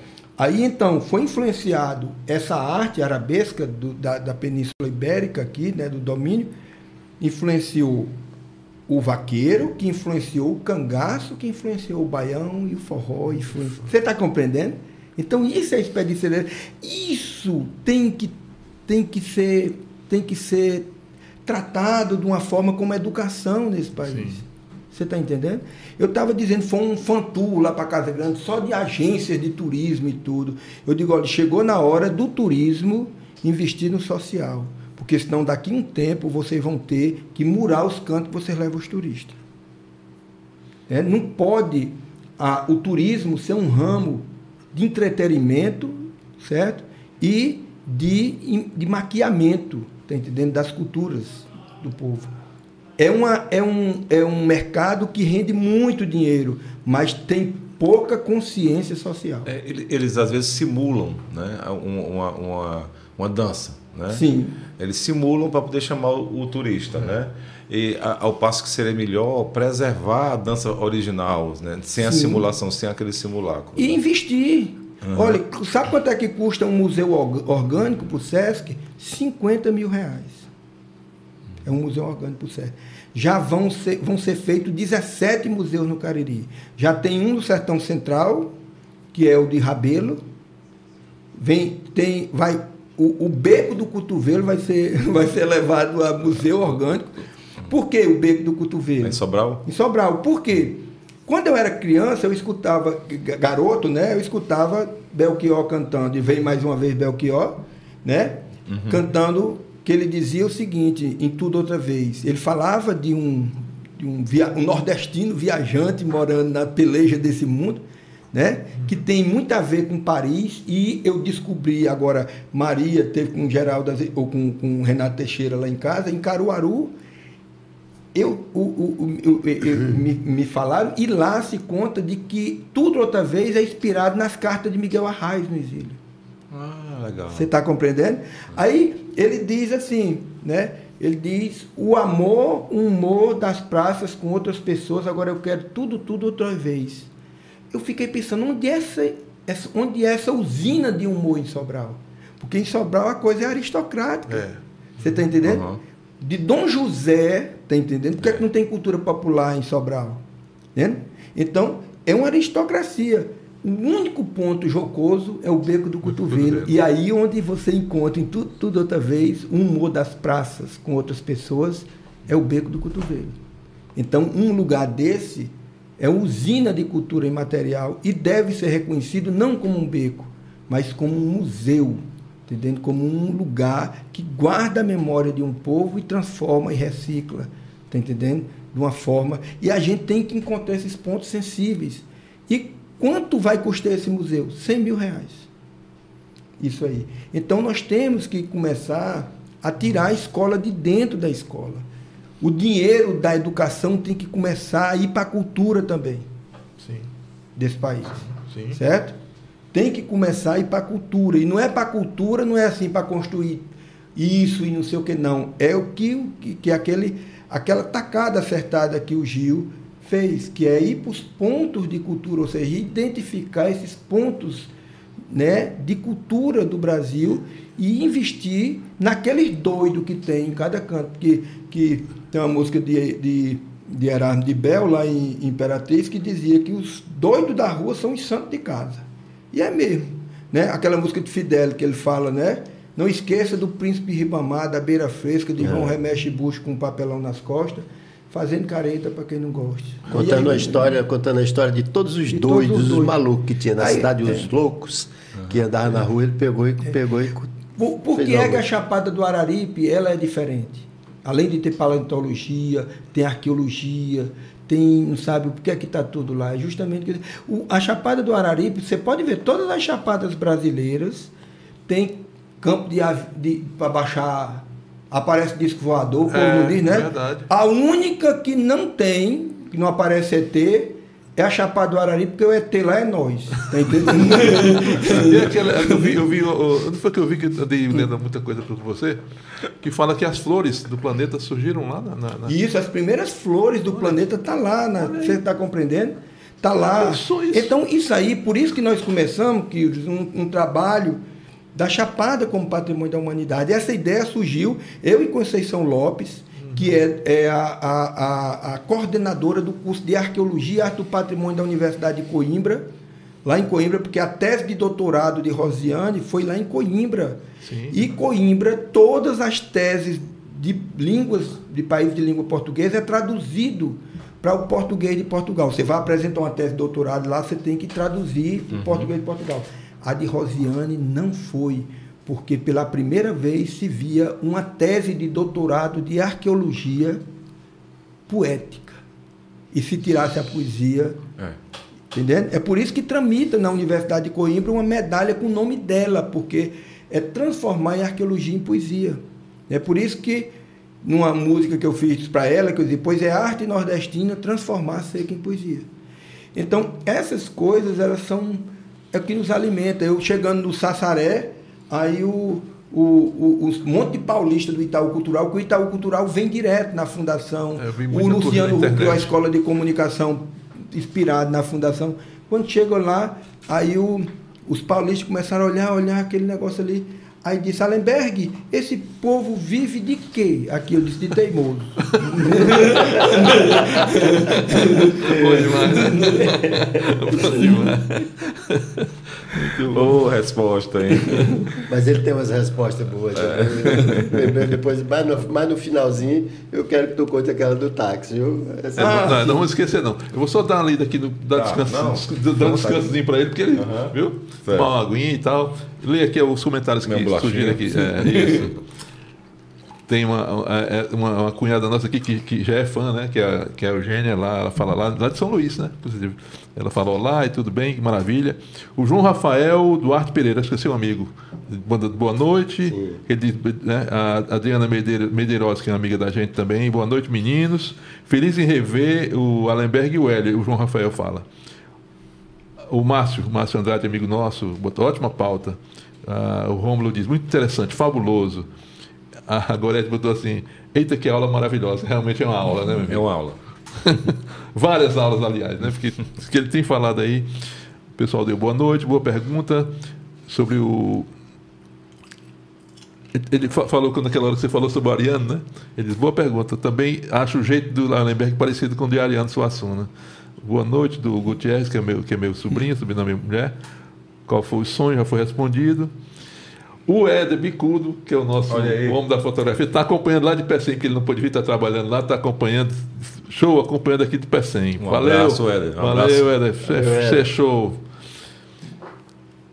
A Sandra, lá de, que ela mora lá em Barbalha, boa noite. Ela diz: Como o Allenberg é sábio. E ela é pernambucana, mora lá é, em Barbalha. Rapaz, tinha uma pessoa que dizia que esse bicho é um matuto sabido. ele, ele é um matuto sábio. É. Eu acho que é um matuto sábio. É, o Ferreirinha coloca o nome dele aqui, o Ferreirinha Produções, o Ferreirinha, né, de produção, produtor de show, está assistindo também. A outra, outra, outra cunhada coloca aqui, a minha família, bicho, é fã, viu, do, do, do, do, do, do Valor. Uhum. E aí do Allenberg, então, está todo mundo acompanhando. É, é, quanta sabedoria. É, em Barbalha, a, a Sandra diz, tem um monte desses doido. É o doido da chapada. Doido da Chapada. É, o Ferreirinha, pa- parabéns, sucesso, muito bom. Eugênio diz, parabéns, não conhecemos nossa história, nosso povo. Me sinto privilegiado por poder estar ouvindo tudo isso. Somos ETs mesmo, a Sandra volta. Somos ETs mesmo. Pois é, gente, muito legal aí vocês estarem aí é, Participando, né? participando e Vamos, vamos compartilhar. aproveita e compartilha, se inscreve e, passa para as pessoas aí que vale a pena a gente participar. É isso que a gente quer, trazer essas pessoas para nós conhecer essas pessoas. Nós cearenses poder conhecer a história de nós cearenses. Então pessoas que são que estão aí construindo histórias, fazendo as coisas acontecerem, tipo Allenberg e outros que nós mostramos aqui também. Eu conto com a participação de vocês aí. Nós contamos com a participação de vocês também, para que esse canal, para que esse Continue. podcast possa, possa continuar e, e trazendo esse papo gostoso que tão bem faz para nós. Isso aí. Você falou da, da interação das crianças com o museu, o Museu do Homem do Cariri. Fa- Fala um pouco do museu pra gente. Bem, a gente, é, eu e Rosiana, nós fizemos 10 anos de pesquisa andando por aqueles pés de serra rodeando a Chapada e o Vale da Chapada para saber as lendas né, do lugar. E fazendo, de certa forma, uma arqueologia dessa lenda, numa paisagem sonora. Né? É, a primeira coisa que a gente aprende no Cariri né, é que a Chapada é um livro deitado. Entende? Cada estratigrafia daquela é um capítulo. Certo? E a gente aprende que aquele vento que sopra em torno da chapada é o vento com saudade do mar. Entendendo? Então essas coisas a gente aprende né, na chapada, que a chapada ela é uma mãe, é o que nos inspira para isso. dá saudade de lá. Eu fui poucas vezes lá, mas dá saudade de lá. Então são 10 ho- de- de- são 10 anos né, que a gente pesquisou isso.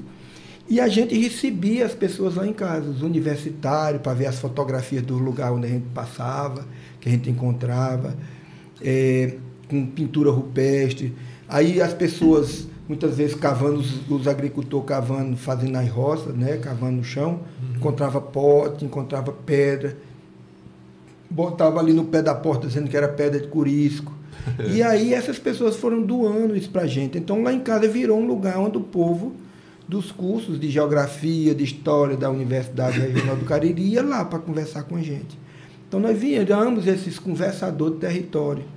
E aí, um dia, a gente escutando, eu e Rosiane na, na, na sala de nossa casa, escutando um disco de, de Décio Marx, Segredos Vegetais, a gente resolveu criar uma fundação. Ali, aquele disse para nós, ele foi inspirador. Então, nós criamos e resolvemos criar essa, essa fundação e fomos até Nova Olinda, que lá onde estava a casa de meu avô. E essa casa, ela é um rancho de comboeiro do período do ciclo do couro, quando Garcia Dávila veio com Tomé de Souza para ser o primeiro governador da Bahia, cria, cria a casa da Torre, no litoral baiano, e daí sai singrando o sertão, levando o boi para dentro, e aí surge o ciclo do couro, né? Então, tinha os pontos de parada na beira do rio, na beira das nascentes, e lá a Casa Grande é uma, é uma casa pontos. dessa. É a casa, a tapera de água saída do mato. Que a água saída do mato era a aldeia do, do povo cariú, cariri, e lá era a tapera. Então, nós restauramos, eu pedi à minha família, a família doou, em 92 nós restauramos e criamos uma escola de mitologia da Chapada para o povo, para as crianças, né? para conversar. E essas crianças se passaram para dentro de casa, mas nós não fomos ensinar mitologia. Nós fomos brincar de pinhão, brincar de bila, porque a mitologia ela começa, né? ela começa a encantar pelos folguedos do, do- das populares que as crianças têm na rua. Porque as crianças, elas o seguinte, elas não falam inver, elas não falam primavera, Uhum. outono, não. Ela fala o tempo da bila, o tempo do pinhão, tenta entender o tempo da, Da do raia. papagaio, da É, raia, né? é. Então, se a gente for ver, as, a- a- as crianças dialogam com o tempo pela, pelo brincar. Olha mais uma vez o brincar. se encontrar com o mestre, ele lá como mestre se encontra pelo brincar. Então brincar é essa porteira, tá entendendo? E aí o seguinte, e aí nós começamos a brincar com os meninos. No campeonato da Bila é na época do inverno. Por quê? Porque o chão tá mole É. e você pega aqui o, o calcanhar aqui e faz o Faz- búria. faz São três búrias e você tem que fazer os três, É. depois volta os outros três, aí sai só tufo, tufo, tufo. E quando você pá, depois faz os ida e volta, aí você já vai bater na bila do outro. Se você bater, a bila é sua. Tem menino lá que chama ladrão, é aqueles que, que ganha a bila dos outros tudinho, né? É. E ali o seguinte, a gente fazia campeonato de bila. E era tanto menino, mas tanto menino, que os que ia ganhando, ia ficando, ia ganhando, a gente botava para subir numa árvore pra gente saber quem é que tinha ganhado e quem é que tinha perdido, né? Aí os de cima descia para ir disputando. Disputar. E aí quem ganhava o final da campeonato ganhava um saco de bila. Aí a gente brincava com as meninas, tinha a- a- a- a- a- as brincadeiras das meninas também, que a De gente pedra. fazia as casinhas de boneca, né? E tinha uma brincadeira que era antigamente, depois até virou um nome feio, que era chibio. Você lembra da brincadeira que as meninas faziam com bico de, de macaúba? Chega, os, chega os, as macaúba era preta, os, os caroços da macaúba. E elas tinham umas táticas de fazer assim, aí tinha toda uma brincadeira Era. que elas faziam. Aí tinha brincar de casinha, brinca, brincava também de, não sei se você se lembra, de guisado. Guisado, Né? As, as irmãs brincavam, a gente ia pra lá panelinha. para provar das panelinhas de barro. É. Cara, isso era uma interação. Porque também tinha uma coisa, ó. Cada casa tinha gerações. Por exemplo, lá em casa era quatro gerações. Nasceu minha irmã, depois nasceu meu irmão, eu e minha irmã. Em cada casa daquela também tinha uma produção dessa. Então cada geração namo- brincava com sua geração, crescia, namorava e casava. Então existia uma produção de gerações dentro da casa. As casas tinham quintal e tinha terreiro. Quintal era para fruteira, terreiro para botar as plantas para tirar mal olhado. Tá entendendo essa coisa? Então existia uma geografia também dessa. Foi sumindo tudo isso, gerações foram sumindo, foram sumindo geografias domésticas e foram sumindo pai e mãe, filho, foram sumindo. Então o que é que acontece, né? O que você vê essas coisas tudinho é falta de pai e mãe. Você está compreendendo? Com certeza Então, absoluta. isso aí é que o- é essas coisas, né? De repente, né, virou uma coisa que você foi perdendo essas, esses territórios educativos, tá entendendo?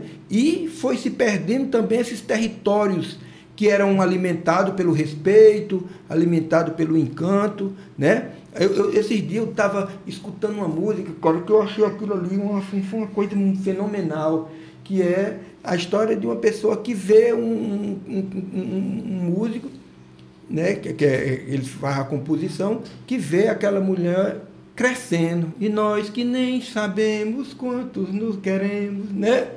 Cara, isso é lindo, porque eu me vi em situação dessa. Você vê aquela menina da casa da frente, né? Crescendo e você manter aquela paixão na escola, né? E tudo, ver ela crescer. O privilégio de quem casava com uma pessoa dessa que passava a vida toda admirando. É para a vida. Você está compreendendo? Então isso aí, rapaz, é, é- isso, é, é- isso é que é nobre. Isso para mim, isso é que é nobre, tá entendendo? E você tinha um gato chamado Convênio, que história é essa? Não, eu tinha, um- eu tinha, quando eu era menino, eu tinha três gatos. É. Um se chamava é, Tita Mocaim, outro Chanula Pitula e outro Ancefrotox. Nomezinho fácil. Aí quando. Esse, esse aí era grego? Era três gatos que eu tinha. Mas esse Ah, terceiro era le- grego? É grego? Ancefrotox. Tinha que saber pronunciar o nome. É. Se chamasse Ancefrotox, ele não vinha. Ancefrotox. Aí, né?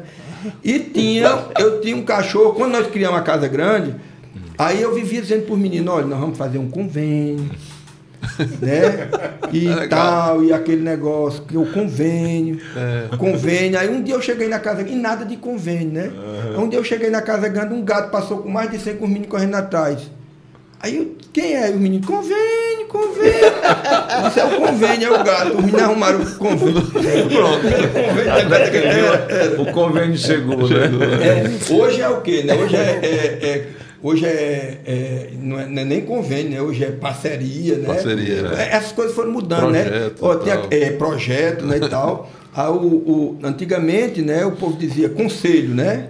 Aí Isso. tem uma coisa, se o conselho fosse bom, né, não se dava Não se dava, pagar. pagar, é. Aí os americanos criaram a consultoria, que é um, convênio, um conselho O conselho pago. é verdade. É um conselho pago. Os caras começaram a ver que essas coisas davam dinheiro, né? É. né? Olha aqui. É exatamente isso. É, é, e, e dizem que conselho se, né, se, se fosse bom era pago, né? É, essa coisa. Aí se você for atrás, e hoje um povo chama, chama um negócio de alta ajuda. O que era alta ajuda naquele tempo?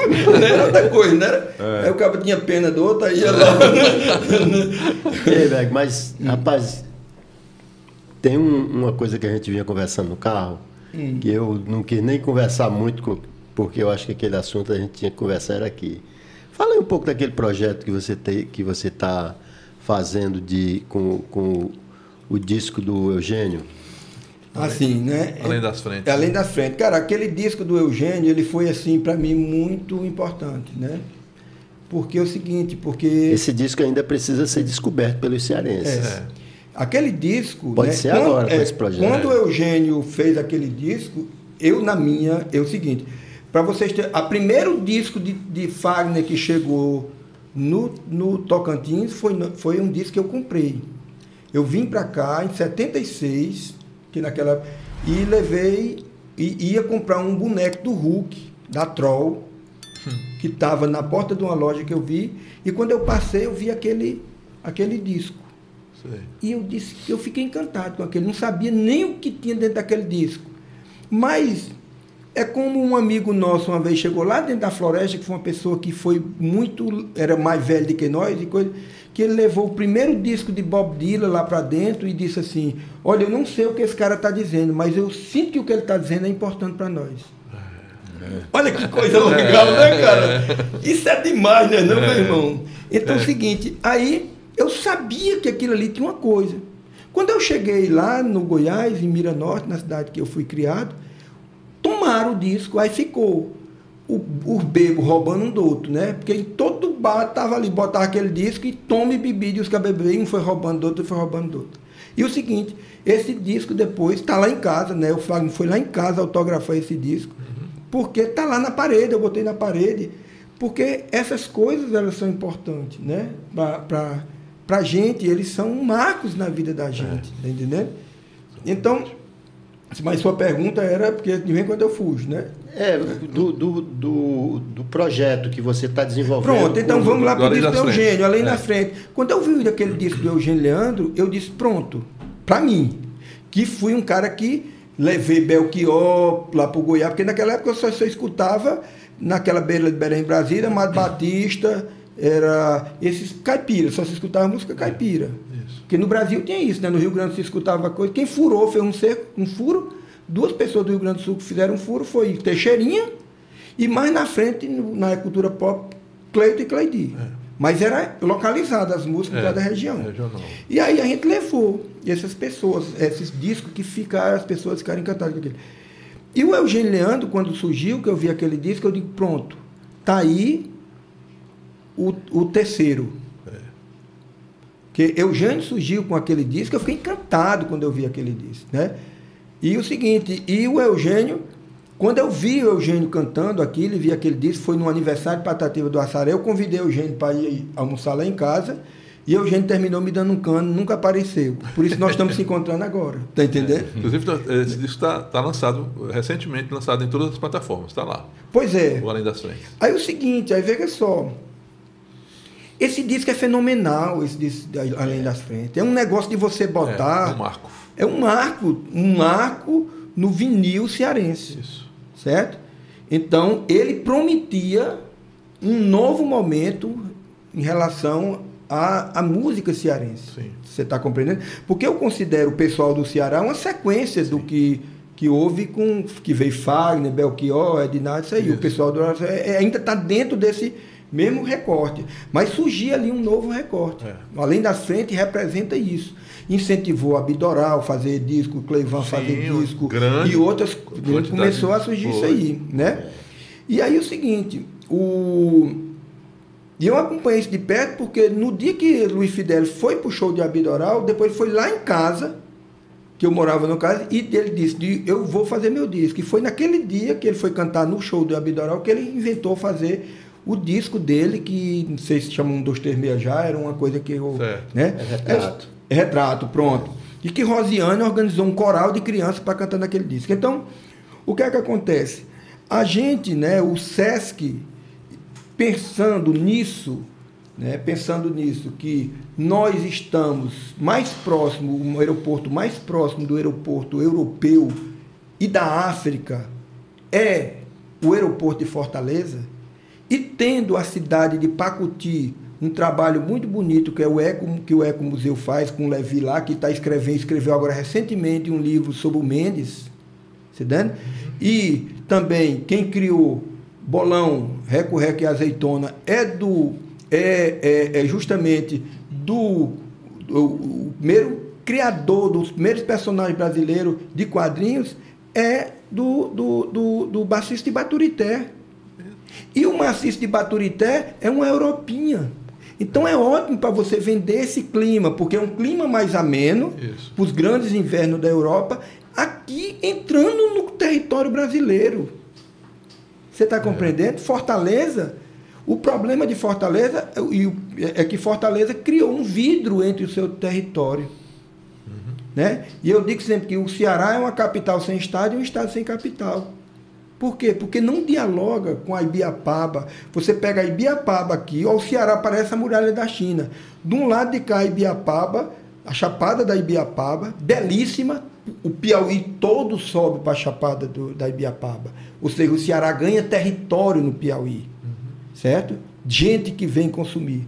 Aqui do outro lado você tem o Apodi, você está compreendendo? Que dialoga com o Rio Grande do Norte e ao fundo você tem a Chapada do Araripe. Existe um dente entre a Chapada do Araripe e a Ibiapaba de 40 quilômetros. E foi aí onde a colonização entrou. É uma porteira que existe geológica. Olha que beleza. Por isso, quando eu, eu digo na música Crato Canto Cariri, que eu digo se não fosse Cariri não existia Ceará, porque a colonização veio de dentro. De dentro para fora. 50 mil anos o homem estava no Piauí. Entra dentro desse terreiro. Certo? E é por isso que você vai encontrar Cariri na Ibiapaba. Agora você tem lá na ponta da Ibiapaba o delta, o delta ali do, do, do Parnaíba, aquele delta que tem ali, que é um dos deltas mais lindos que você vê a Ibiapaba, mas o Ceará não demanda gente do litoral para Ibiapaba. Olha só, por conta de uma visão política, turística, que, os, que, que vende só o litoral. É. Mas por que, que eu estou falando isso tudo? Porque o que é é coisa? Para a gente falar em cultura, tem que se apropriar de como é que a cultura se. As so- origens, né? As origens e como é que ela pode sobreviver com esse legado, porque só ela traz isso. Então, nós fizemos o seguinte: o SESC vai fazer uma mostra agora do dia 14, 15 e 16 de outubro, em Pacuti, que é uma mostra internacional de quadrinhos, e já vai trazendo um representante dos maiores festivais de Portugal e da África. Vai trazendo do Cartoon, lá de Luanda, e vai trazendo lá de, de, de Portugal, eh, da cidade de Amadora, ou de, de, de Beja, certo? Então, trazendo para cá para já ver os quadrinhos cearenses. Então, se juntou 10 artistas quadrinistas cearenses, que é fantástico o cearense. O Ceará tem essa, essa produção de quadrinhos, você está É, entendendo? E que não, e que não, não, não- O que é que tem aqui disso aí? Então, nós fizemos uma mostra de quadrinhos na Casa Grande. Cleveson foi para Portugal, outros artistas já foram. O, o, o André Diniz hoje está morando lá em Portugal. Você está entendendo? Então, a gente. Tem tá- os artistas, tem os artistas, mas, mas não tem o. Pois é, tem que ter isso aí. Não Tem tem os artistas, eles, né? tem os artistas, está perto continentalmente dessa expansão É. e tem o primogênito artista que dá origem aos quadrinhos no Brasil. Cearense. É. Você está compreendendo? Aí o que é que acontece? Está sendo feito esse festival lá e nós estamos fazendo, dez- reunimos 10 artistas quadrinistas cearenses para fazer, além das frentes, em quadrinhos. Então, cada um está desenhando uma das letras. Né? Então, o- entendendo? E está sendo e- e um, um algo de luxo, né? Que está sendo feito lá na expressão gráfica, né? Perfeito. E que é capa dura, igual um álbum que Bob Dylan fez feito pela o 61 Revisitado, que é um quadrinho que saiu só em Paris e Nova York, sobre as músicas de Bob Dylan. Então, está sendo feito aqui no Brasil com Eugênio Leandro. Então, por isso que é interessante né, essa coisa de voltar novamente para as plataformas digitais, ou além da frente, isso. porque nós temos um quadrinhos, esse quadrinho que está sendo lançado, que possivelmente vai ser lançado na África, vai ser lançado em Portugal, é. e está aí a música de Eugênio Leandro novamente para os cearenses revisitarem, darem 61 revisitadas nesse disco, que é um álbum muito importante. Muito, muito A gente está falando do, do Eugênio Leandro, né? E falando, já falamos do, da, da, da, do seu trabalho com educação. E a gente deixou de lado, rapaz, o, o seu lado músico, compositor, cantor né? Os festivais que você participava com a Rosiane. Humorista também. Humorista a gente, já, a gente já viu. Humorista a gente já viu. Fala um pouco nós, disso. É, nós fizemos, nós, depois de. A gente tinha um show chamado A Lenda, que contava e cantava em Cariri as lendas da Chapada, esse, todo esse repertório de história. Mas a gente nunca quis gravar. A gente fazia a, porque a gente queria também que ficasse no, no, na prateleira da lenda. Eu fui naquele show as pessoas iam e viam as coisas, né? Uhum. Fechava os olhos e via. Então, agora recentemente, né, o ano passado, antes da pandemia, nós fizemos um LP e nós fizemos um disco porque aí eu a, a, minhas explicações, o disco se chama A Lenda, que foi feito por Aécio, que é um dos meninos que tocava com a gente a lenda, que ele fazia show com as crianças, com André Magalhães, que é um produtor musical. Sim Tá entendendo? Que fez esse disco e foi patrocinado pela Itaú Cultural. Então nós fizemos o lançamento no Itaú, lá em São Paulo, e fizemos uma versão aqui no São Luís. Mas o que é que nós estamos fazendo? Nós não estamos fazendo show. Nós estamos fazendo audição. Então é, a gente entra, conversa sobre paisagem sonora, aí depois escuta, apaga as luzes, escuta o disco, todo mundo, o vinil, que é para voltar essa cultura de escutar o vinil. Depois que a gente escuta o vinil, aí abre para conversa. Aí, aí começa essa conversa, esse debate que, que as pessoas estão precisando conversar nesse país sobre cultura. Então a gente está fazendo audições do disco. E é, por que, é que eu fiz um vinil? Porque eu não quero. Pouca gente tem radiola hoje em dia. Então eu não quero todo mundo escutando minha música, não. né? não quero. E por que é que é um vinil também? Essas pinturas rupestres elas estão preservadas porque é de difícil acesso. A gente tem que criar dificuldade também para as pessoas escutarem coisas boas. Porque tem que ter um valor. Né? Então, isso a gente também, isso também é uma coisa que o tempo que está se transformando, coisa que era de em, em, em 30 minutos, hoje em dia, né? O que um professor fala em 40 minutos, uma propaganda destrói em 40 segundos. Você está entendendo? Então, nós estamos entrando numa coisa tão doida mas tão doido em relação ao suprimento do tempo, que hoje em dia eu mando uma mensagem para você, no iPhone já tem um dispositivo fica. Né? Você escuta, mas aquilo ali é uma, vamos dizer, uma, uma produtora de, senti de, de, de, acabar sentimento de, de, de fala, né? É, porque então o que você quer saber é o que a pessoa. Aquela, rapidez. É, é aquela suspirada que você diz, né? Por exemplo, eu me lembro meu pai dizia assim, a forma de compreender as coisas, né? que a mãe recebeu, o, o pai recebeu uma carta e disse, olha o que, é que meu filho mandou para mim. Isso é um desaforo, olha aqui, lê aqui. Papai, manda dinheiro. É. Não, foi isso que ele escreveu. Foi assim, papai, mande dinheiro. Ah, agora eu entendi. Agora eu mando. Então isso foi tirado. Esse tempo foi tirado. É, né? foi. é por isso que eu gosto muito de Dila, porque Dila agora fez uma, uma música falando sobre, o, sobre a morte do Kennedy, o assassinato do Kennedy, 18 minutos. E ele fala nesse disco novo, que eu só compro vinil dele, ele só lança vinil, ou você compra vinil, aí vem uma coisinha aqui dentro, você baixa, mas o negócio é o vinil. Aí na Europa, você chega, eu tive na Alemanha atrás de, de comprar é, um disco com aquela música Mr. Bojango, né? E aí você, hoje em dia, onde você encontra esses discos, em Berlim, você não encontra mais essas lojas de disco, de onde é. vem coisa, não. São cafés, são sebos, onde tem pessoas que você senta, conversa com eles e ali você aprende, né? Esses espaços são espaços educativos. E ele fez um disco de 18, uma música de 18 minutos, e ele começa a dizer coisas que você não entende. E uma vez eu vi um, um, podcast, o cara dizendo, olha, isso aqui que ele diz, isso aqui, era o apelido do pai do, do, do presidente Bush, né, o Bush pai, que na época era, era responsável pela CIA e que está responsa responsável pelo aquilo que aconteceu com Kennedy. Cara, eu assim, aí ele vai falando assim, como se a gente tivesse vindo né? E eu começo a dizer, citar placa tal, placa tal. Você diz, essa música não tem nada a ver com nada. Mas é uma paisagem sonora de 18 minutos, cara. Uma tacada. É lindo, é só um piano, um teclado, uma coisa, uma coisa assim. E ele vai quase que falando.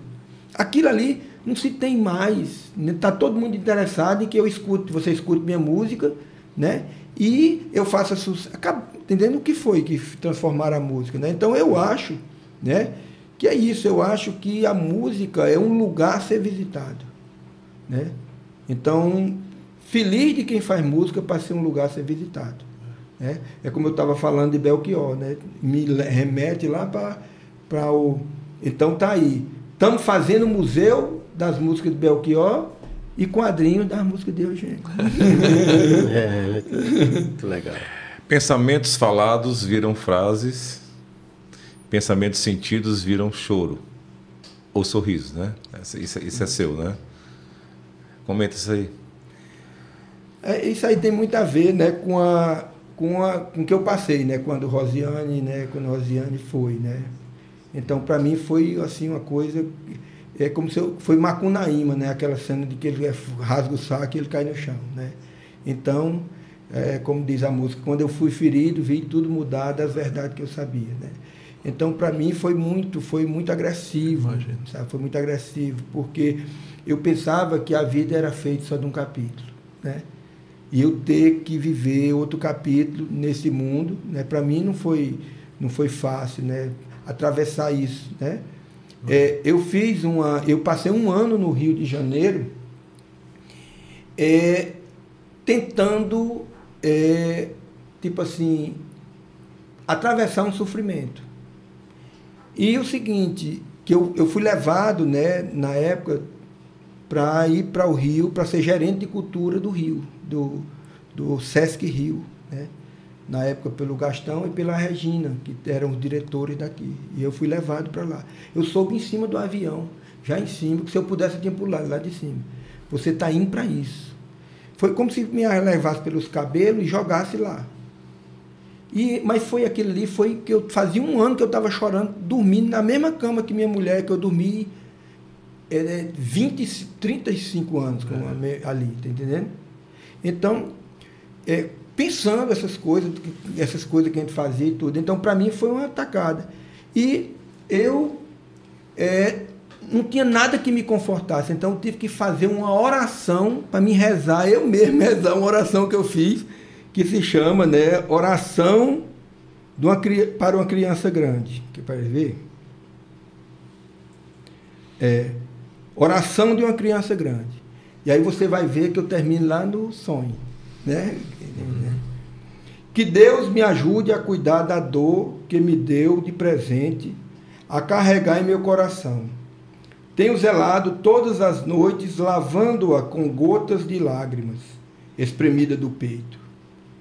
Que Deus me ajude a atravessar o deserto que colocou dentro e fora de meu ser. Tenho caminhado diariamente do nascer ao pôr do sol, mundo afora, e quando penso que sento para repousar, continuo caminhando dentro de mim.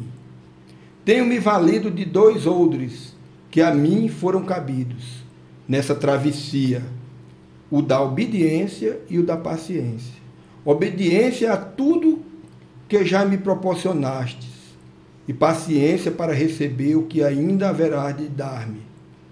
No final de todo o deserto, sempre há uma fonte d'água, da mesma água que de meus olhos vertem, lavando os presentes que de ti tenho recebido e os guardado em minha memória. Ó Senhor, de tudo que há, Dê-me grandeza para não me curvar diante da estrada dos homens, até um dia me encantar diante dos portões da cidade perdida dos meus sonhos de criança. Amém. Então foi isso aí que eu atravessei, né? Atravessei. E quando eu falo desses odres, né, que é aquele, aqueles cantil, né, árabe É. de atravessar, de botar água, né, feito de pele de camelo, eu falo desses, de- da obediência, ser obediente a tudo que eu construí e paciência de receber de Deus, né, o que Deus há de me dar. Então, ali nesse momento, é, eu estava dizendo para mim mesmo a importância da resistência de, de não, de me me perder, né? Não me perder, né? para me manter ainda é, fiel aos princípios meus, né? E, Firme. é. Firme. e de esperar de Deus mesmo, assim, de, de recomeçar uma vida, tá entendendo? De ter uma compreensão, porque recomeçar uma vida é você não abandonar a compreensão que eu tenho desde criança, mas de entender, né, que outros capítulos podem ser construídos numa vida só. Tudo bem. É. E o vovô Allenberg? Eu tenho duas netinhas, né? É? Eu tenho duas netinhas. Então, Massa. Eu tenho me dedicado às minhas netas, a pintar, a cantar com elas. Elas vivem lá em casa. Eu acho muito legal, porque eh, elas fazem parte né, dessa, dessa renovação. Sim. Então eu construí a casa de minha filha ao lado da minha casa.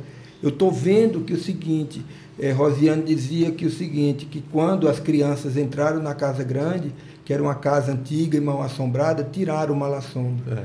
Então as minhas netas estão tirando esse mal assombro, que foi a tristeza que ficou dentro da minha casa. Então isso tem sido assim uma coisa muito muito boa, né? E me preparar, né, para construir uma outra vida, de construir outra família, tá entendendo? É. E uma coisa que eu que eu sempre tive, né, assim em mim foi o seguinte, que a pessoa que eu tiver, que eu sinta que é um presente de Rosiane, né? E que essa pessoa que vier a estar assim na minha vida, que ela é, que essa pessoa ela tenha a aprovação dos meus filhos, para que dentro da minha casa tenha paz, né? Então é isso. Muito bem. Emocionante. A gente sempre faz uma pergunta no final, e infelizmente nós estamos chegando ao final, porque. Temos, temos um. a- né? Não, inclusive- vamos, vamos, vamos chegar ao final agora, não. Deixa ele contar a história do táxi. Ah, sim, pronto. Bom, É, vamos claro. começar com a coisa, terminar com a coisa, né? É, uma É. coisa Uma coisa para frente. Não está dando engatando uma ré, né? Então é o seguinte. É o seguinte, eu fui para São Paulo, né? Há um tempo que eu, eu ia lá para fazer palestra, essas coisas, e me levaram lá e teve um encontro, né, no hotel, e eu fiquei hospedado no hotel lá, e nesse hotel onde ia haver o encontro. E aí é o seguinte, aí disseram depois do, do encontro, disseram, olha, vai ter uma coisa aqui, vai ter uma festinha na casa de, de fulano, de, que era uma das pessoas que estava participando do encontro, e aí a gente vai para lá depois do encontro. E naquele tempo não tinha esse negócio de Uber, não tinha essa coisa de Pix, não tinha essas coisas não, né? Nem, Faz eu- tempo, É, e, e tinha, e- e- e tinha que ter dinheiro. Dinheiro vivo. Dinheiro, você pagava os taxistas dinheiro, né?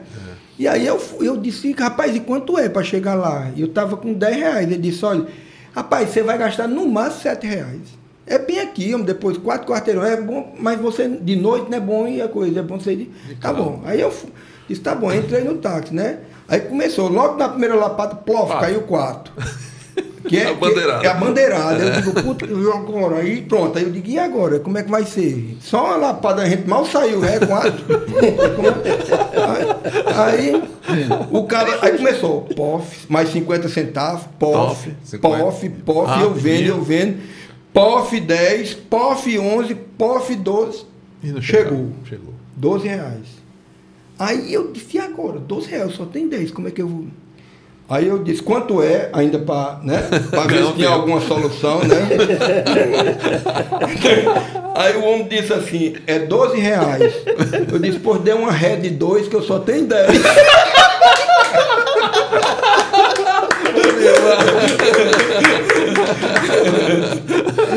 Bom demais, né, cara? A cabeça do viu? Agora o bom é que se a gente, se a gente for conviver com essa criatura, a gente vê essas coisas aí o tempo Toda hora, né? né? A, a nossa pergunta que a gente sempre faz no final: o que é que você dá maior valor? No nosso maior valor aqui. Um dia a gente faz uma, um- Junta tudo, É, né? junta tudo no, no, Faz no- uma edição só. Uma edição só e, e de todos os nossos convidados e amigos que estiveram aqui, o, o que é que você dá maior valor? Ah, isso aqui. É isso aqui. É isso aqui, né? É isso aqui é que eu dou conversa. valor. Né? Uma vez perguntaram com aquele negócio da sereia de ouro, dizia assim, né? Quando um cearense, né? Como era a frase, quando um cearense eh, move, né? É, tem uma, Tinha uma coisa assim, É, né? E é, a frase. resposta está no mesmo, na mesma coisa. Eu acho que o que eu dou mau valor é isso aqui. É isso, é para isso que eu vivo, né? Eu gosto de conversar, gosto de tomar café, tá entendendo? Uhum. Eu nunca me dei bem com bebida alcoólica, porque desde menino eu gostava era de Fanta, tá entendendo? Mais um, mais um ponto em comum aqui, né? eu gosto é de Fanta com pão doce. Então assim, né? Então essas coisas eu gosto disso, né? Eu vou lá pro Tocantins até hoje. Aí eu chego lá, eu gosto de. Meus amigos saem para beber, eu gosto é. Você falou que foi criado lá. Eu não fui criado lá no Goiás, meu pai foi-se embora, três meninos. Eu, eu e meus dois irmãos levou para o Goiás. Quando chegou lá, no meio do caminho, deu uma pisa em nós dentro do Igarapé e disse que tinha separado de minha mãe, que eu não esquecesse de, de, de minha mãe, que nós íamos embora e nunca mais eu ia ver ela. Fala, e quando eu entrei Deus. no caminhão, o motorista botou três partidas de Luiz Gonzaga na, na, na- na fita e disse: Meu filho, olhe para essa janela que essas imagens nunca vão sair de sua cabeça. Rapaz. Né? que E é o seguinte, mas a coisa que eu dou o maior valor é isso aqui. É, é conversar. Né? Temos dia conversando que se entende, né? Pois a coisa que eu dou mais valor é isso aqui, é conversar. Aí você Eu deixa. adoro conversar, sabe? Ah, E Eu, você- eu ficava bravo quando eu me casei e, e, e, e Rosiane dormia primeiro que eu, né?